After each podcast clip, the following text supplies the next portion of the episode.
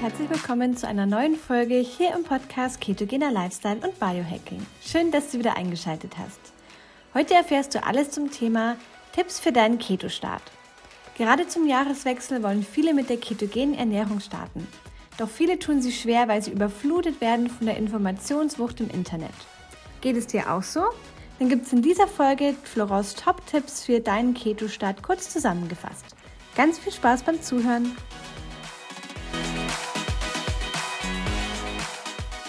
Wie startest du richtig mit der ketogenen Ernährung? Es gibt super, super viele Informationen im Internet und ja, im Internet die ganzen Sachen, hallo David, die sind auch sehr, ähm, eigentlich auch ziemlich korrekt. Nur man hört eben auch allerlei unterschiedliche Meinungen und weiß manchmal gar nicht erst, wo man anfangen soll. Das Ziel der ketogenen Ernährung ist ja der Stoffwechselzustand der Ketose. Das heißt, eigentlich ist dein Ziel mit der ketogenen Ernährung in die Ketose zu kommen. Ja, dass der Körper eben anstatt Zucker Fette als Energieträger heranzieht und damit eben auch dann einfach das Körperfett verbrennt, was für viele besonders attraktiv ist, wenn sie zum Beispiel abnehmen wollen. Du musst aber auch deine Ketose messen. Also das ist ganz, ganz wichtig. Starte nicht in die ketogene Ernährung, wenn nicht dein Ziel ist, die in Ketose zu sein. Das heißt, kauf dir ein Ketose-Messgerät direkt von Anfang an. Am besten ein Blutmessgerät, weil damit weißt du ganz genau, ob du in Ketose bist.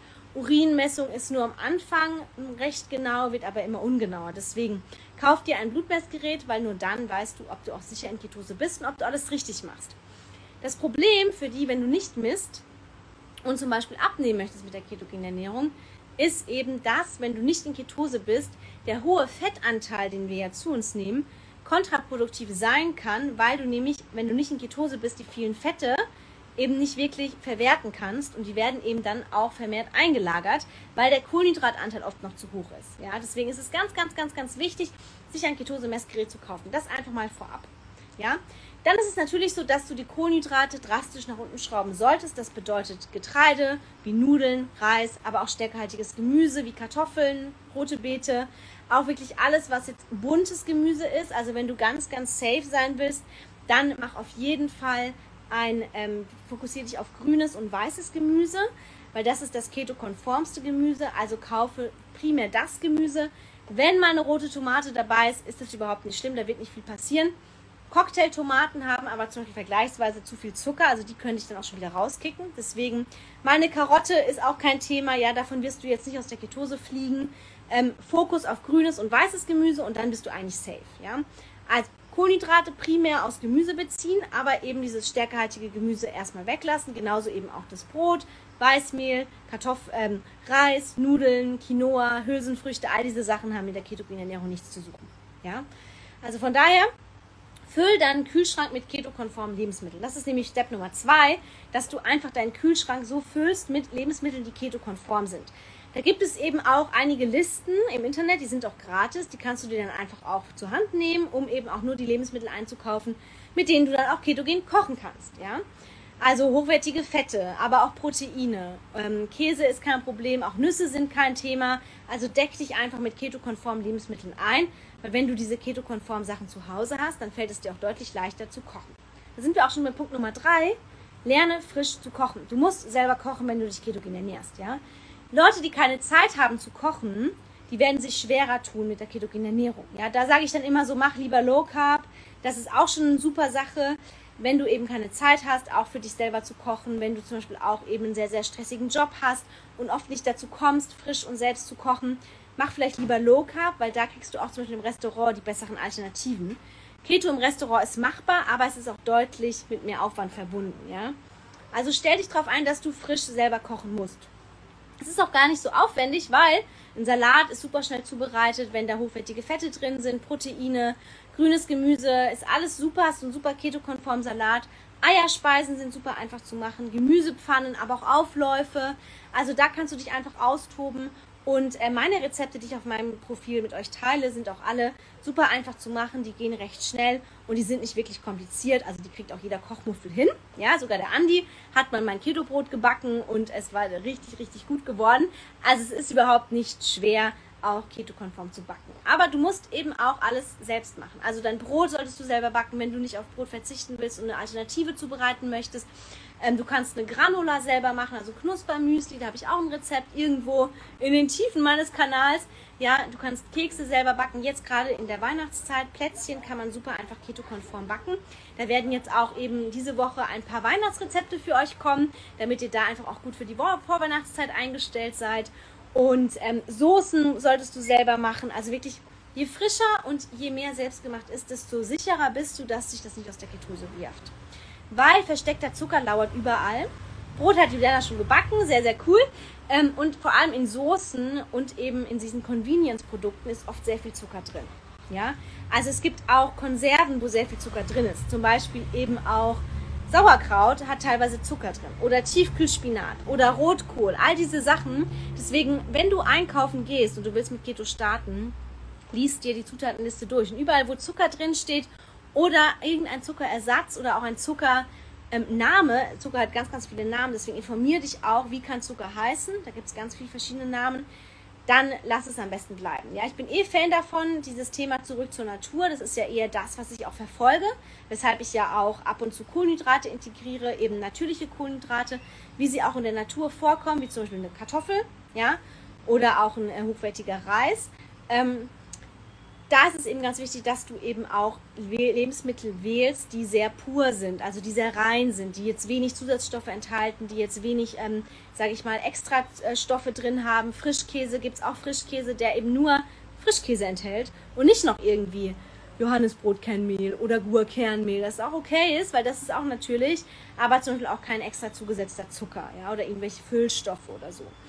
Deswegen, ähm, es ist immer einfach, auch auf diese Convenience-Produkte zurückzugreifen, aber eine gesunde ketogene Ernährung ist eben auch eine Ernährung zurück zur Natur. Und das bedeutet halt, je natürlicher das Lebensmittel, je weniger Zutaten das Lebensmittel hat, desto besser ist es. Ja, also da wirklich beschäftige dich mit den Lebensmitteln. Irgendwann hast du dann auch wahrscheinlich einen Portfolio an Lebensmitteln, das du halt immer wieder einkaufst, dann wird Einkaufen auch leichter.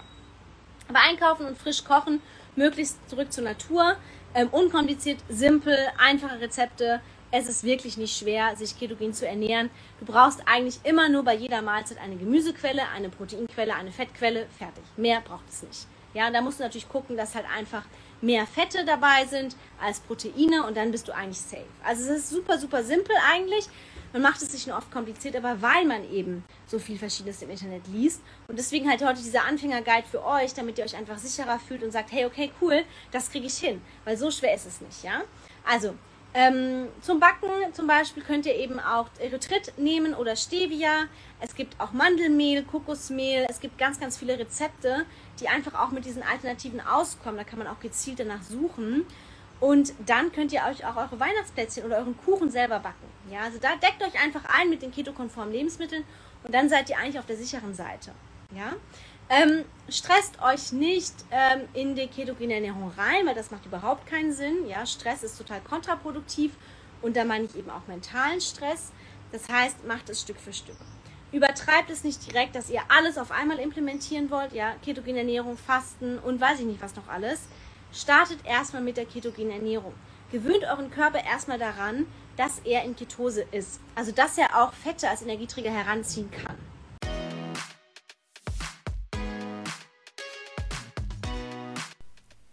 Du hast Lust bekommen auf die ketogene Ernährung? Wir haben für deinen Keto-Start eine kostenlose 7-Tages-Challenge erstellt. Alles, was du brauchst für deinen Keto-Start, sowie zu Beginn eine Einkaufsliste und Rezepte für jeden Tag zum Kochen. Außerdem bekommst du Zugang zu einer Community, die sich schon länger Keto ernährt oder wie du möglicherweise gerade beginnt. In der 7-Tages Hack Your Life Keto Challenge sind auch die beiden Coaches Florence und Andreas und du kannst deine Fragen jederzeit stellen. Den Link findest du in den Podcast Show Notes.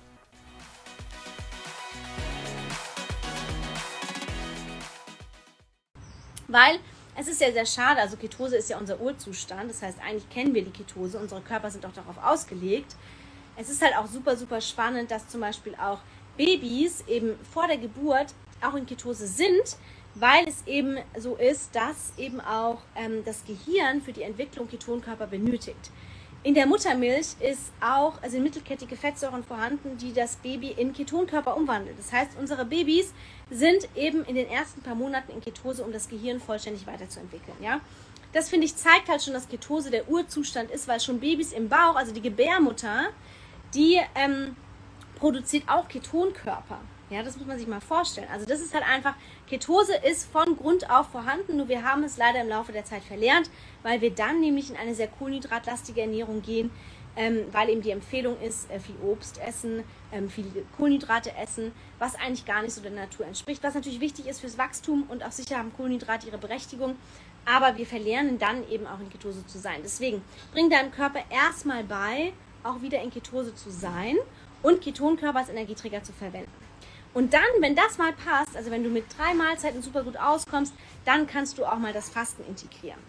Was ist der Unterschied bei Mandelmehl, entölt oder teilentölt? Also entölt ist halt wirklich das komplett alle, also dieses Mandelöl rausgepresst wurde. Ja, das ist dann oft sehr feiner, das steht eben drauf. Ähm, Teilentöl ist eben nur, dass ein Teil entölt wurde, also dass nur ein Teil des Mandelöls rausgepresst wurde. Wenn da gar nichts dabei steht, dann ist es eigentlich wie gemahlene Mandeln. Also dann kannst du auch gemahlene Mandeln nehmen. Das entölte Mandelmehl ist eben sehr, sehr fein, sehr zart und gibt oft einen sehr, sehr feinen Marzipangeschmack. Also ich finde es super, super lecker und es ist auch von der Konsistenz oft ein bisschen besser. Aber das steht eben eigentlich dabei. Deswegen ähm, entölt, teilentölt. Wenn gar nichts dabei steht, dann sind es eigentlich gemahlene Mandeln. Ja. Und ähm, genau, also deswegen. Ähm, etabliere erstmal drei Mahlzeiten, Frühstück, Mittag, Abendessen, lass mal die Snacks weg mach drei ketokonforme Mahlzeiten und taste dich daran. Wenn du dann in Ketose bist, was du dann messen solltest, dann kannst du im nächsten Schritt auch einfach mal das Fasten integrieren und auch öfter einfach mal Intervallfasten machen zum Beispiel. Ähm, aber überfordere deinen Körper nicht direkt von Anfang an mit Umstellung auf die ketogene Ernährung plus direkt Fasten ist oft zu viel. Ja, also starte erstmal mit drei Mahlzeiten Du musst es dir auch so vorstellen, Ketose oder ketogene Ernährung ist ja eine Imitierung des Fastenzustandes. Das heißt, die ketogene Ernährung wurde eigentlich entwickelt, um eben Fasten zu imitieren. Das heißt, du bist eigentlich, wenn du dich ketogen ernährst, wie in einem Fastenzustand. Ja? Natürlich kann man da noch Fasten dazu nehmen, wenn man das möchte, braucht es aber eigentlich nicht unbedingt, wenn du dich ketogen ernährst. Das ist halt ganz wichtig zu verstehen. Und viele wollen eben immer gleich alles auf einmal. Aber da ähm, ja, tust du dir dann meistens eher auch schwerer, diese Umstellung zu schaffen. Wenn du auf ketogene Ernährung umstellst, ich habe hab schon gesagt, Kohlenhydrate nach unten schrauben. Aber ganz, ganz wichtig, bitte, bitte, bitte schraube deine Fette nach oben. Und zwar drastisch. Es ist nicht nur so ein bisschen mehr Fett, sondern wirklich viel, viel, viel mehr Fett. Und da haben viele auch schon diese Hemmung, dass sie sagen, oh nee, ich will nicht so viel Fett essen. Aber dann mach lieber kein Keto. Dann mach lieber Low Carb, wenn du Angst vor Fett hast oder sagst, du willst nicht so viel Fette essen gerade in der Anfangszeit ist es wichtig, dass wir sehr, sehr viele Fette haben, sogar wirklich richtig viel, einfach damit der Körper dann eben auch lernt, die, oder genügend Baustoffe hat und genügend Energieträger hat, um eben auch Ketonkörper zu bilden. Ja? Diese Ketogrippe, die viele haben, ähm, ist eigentlich nichts anderes als einfach die Umstellung vom Körper von Zucker auf den Fettstoffwechsel. Das heißt, diese Umstellungsphase, wo man sich so ein bisschen grippeähnliche Symptome hat, Kopfschmerzen, Schwindel, ist eigentlich eher so ein Zuckerentzug, weil der Körper eben Zucker nicht mehr bekommt als Energieträger und dann eben erst lernen muss, Fette zu verwenden. Geben wir ihm aber in dieser Phase ausreichend Fette, hat er genügend Bausteine mit am Start und kann eben dann auch effizient Ketonkörper bilden. Hat er nicht genügend Fette, ist er noch mehr im Stress, ja, und sagt sich, oh Gott, wo soll ich meine Energie herziehen? Und dann fällt die Ketogrippe oft auch ein bisschen krasser aus, ja. Deswegen ganz wichtig, halte die Fette hoch.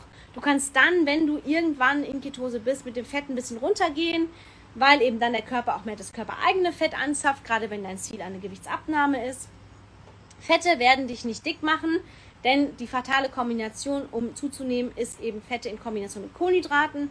Wenn du nur Fette und Proteine zu dir nimmst und grünes Gemüse, musst du nicht fürchten, dass du zunimmst, auch wenn die Kalorien erstmal höher sind weil dein Insulin- und Blutzuckerspiegel ja niedriger bleibt. Also mach dir da keine Gedanken. Wichtig ist, dass du den Körper super gut durch diese Umstellungsphase bringst und da sind eben viele Fette sehr, sehr wichtig. Das ist auch sehr, sehr wichtig, viel Wasser zu trinken, weil wir am Anfang der ketogenen Ernährung sehr viel Wasser verlieren. Es ist so, ein Gramm Zucker speichert ungefähr drei Gramm Wasser. Also wir haben ja, wenn wir uns kohlenhydratreich ernähren, haben wir ja Glykogen in den Muskeln. Glykogen ist die gespeicherte Form von Zucker. Und ein Gramm Glykogen speichert ungefähr drei Gramm Zucker. Wenn wir jetzt unsere Glykogenspeicher leeren, dann ist es so, dass natürlich auch sehr viel Wasser abfällt. Ja? Dadurch kann es schon vorkommen, dass wir eben auch mit dem Wasserhaushalt ein bisschen durcheinander kommen und auch sehr viele Mineralien und Elektrolyte ausschwemmen. Deswegen ist es wichtig, auch hier einen Mineralien-Elektrolyte-Komplex zu sich zu nehmen. Da habe ich auch die Empfehlung, ich nehme gerne Mitoplex von Pruvit. Da kann man mir auch gerne schreiben, wenn man sich das kaufen will. Das ist zuckerfrei, da ist Kalium drin, Magnesium, Vitamin B, D und auch Kreatin. Und das unterstützt den Körper maximal gut, vor allem in der Umstellungsphase. Aber viel Wasser trinken ist ganz wichtig. Nur viel Wasser genügt eben nicht, um ähm, auch den Wasserhaushalt zu decken. Weil wenn nicht genügend Elektrolyte, genügend Nährstoffe da sind, ich glaube, da war ein Moskito, dann ähm, ist es eben so, dass du dann auch, oder oh, ist echt ein Moskito gerade, dass du dann ähm, auch, dann bringt dir noch mehr Wasser nicht, weil du brauchst die Elektrolyte und Mineralien, um das Wasser auch aufzunehmen. Ja? Ähm, Frage: Gibt es ein Messgerät, was ich empfehlen kann? Ketose und Blutzucker. Genau, ich empfehle Keto Mojo, das ist für mich das allerbeste. Ich habe auch andere getestet, ich finde, das ist am genauesten und vom Preis-Leistungs-Verhältnis auch am besten. Ich habe auch in meiner Profilbeschreibung ganz unten einen Link, wo du einen Rabattcode bekommst.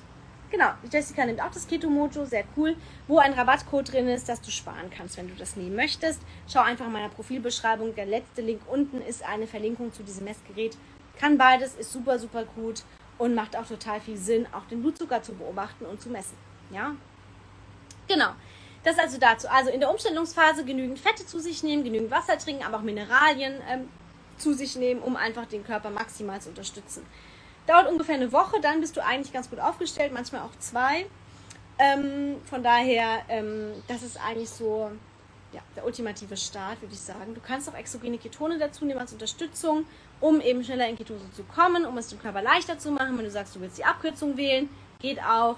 Braucht es nicht unbedingt, aber kann bei manchen auf jeden Fall Sinn machen, um die Umstellung einfach zu erleichtern es ist halt ganz, ganz wichtig, dass du dir nicht zu viel zumutest, dass du auch ein bisschen auf dich schaust, dass du eben auch einfach wirklich ähm, auf dich achtest, dass du dir die Zeit gibst, die dein Körper braucht, um sich umzustellen und dass du nicht irgendwie zu viel auf einmal willst und zu viel von deinem Körper verlangst, weil es ist tatsächlich nicht ohne so eine Umstellung.